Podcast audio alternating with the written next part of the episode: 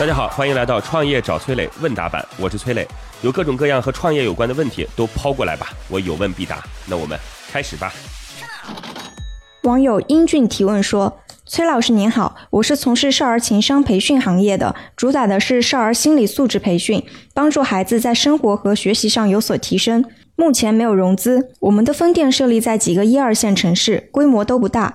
我们现在应该扩大已有店面的规模，还是应该扩大城市渠道，进行城市合伙人的招募呢？”我觉得少儿情商培训或者少儿心理素质培训这个事儿特别特别好。真的特别好，但是它最大的优点也恰恰是最大的缺点。这事儿怎么讲呢？因为我们对于孩子的生存要求已经越来越高了。你看，比如说学好数理化。那这个事儿就属于是温饱阶段。那接下来呢，兴趣培育阶段的时候，我们就去琴棋书画。OK，这就是第二个阶段。那到了第三个阶段呢，就是我不仅仅要个人能力很强，我同时需要在这个社会当中与别人来进行交往，要进行这个整个社会的协作和配合。所以你看，不同的阶段。家长或者说孩子成长过程当中需要哪一些特长都是不一样的。我认为到了现在这样的一个社会阶段，我们一定需要的是情商培训，然后素质教育、心理提升。我认为这具备相当相当大的市场。但是呢，这个优点我们都很清楚的能够看到，缺点就是它是一个非标准化的结果判定。非标准化的结果判定就是培训完了以后，这事儿到底好。还是不好，没有一个准确的说法。所以呢，这件事情更像是一个现在成年人在购买的这种所谓的网络知识，就是我们现在知识付费啊，花很多钱买知识，到底自己有没有提升不知道。但是我在这个时候是缓解了自己的焦虑的。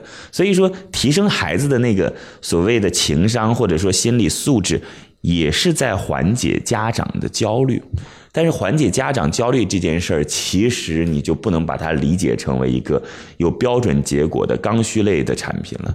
那有很大的市场需求，但是呢，结果又不可知，那就看市场未来的发展方向到底怎么样。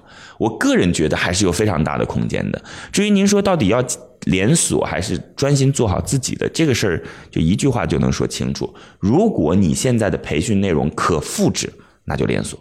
如果还不能复制，要靠单独的人，那就先做好自己，好吧？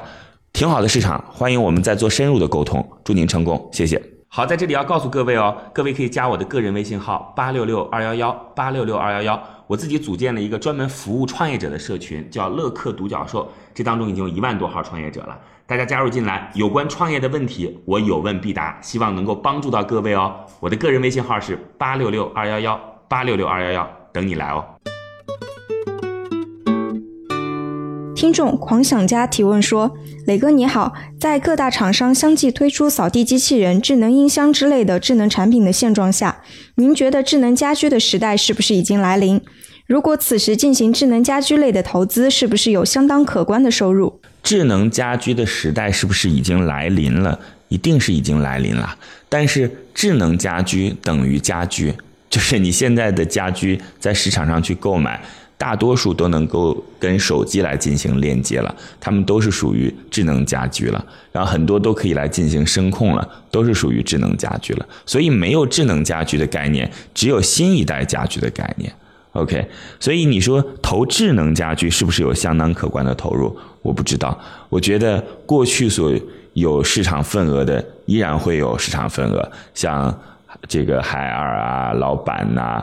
这个呃，格力啊等等，就是这些老牌的电器企业依然会有着自己的市场份额，因为对于用户来讲，买一个电器、买一个家电，最重要的需求是它本身的需求，而不是说它能不能跟你对话，说明天的天气到底是几度等等。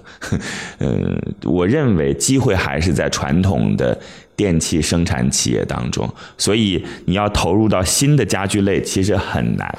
我们在行业当中一直有个叫做 KK 啊，KK 就相当于是一百万量级的销售，那就已经非常非常厉害了。现在能够做到 KK 级别的很少，但是对于传统企业来讲，这是一个基础数字。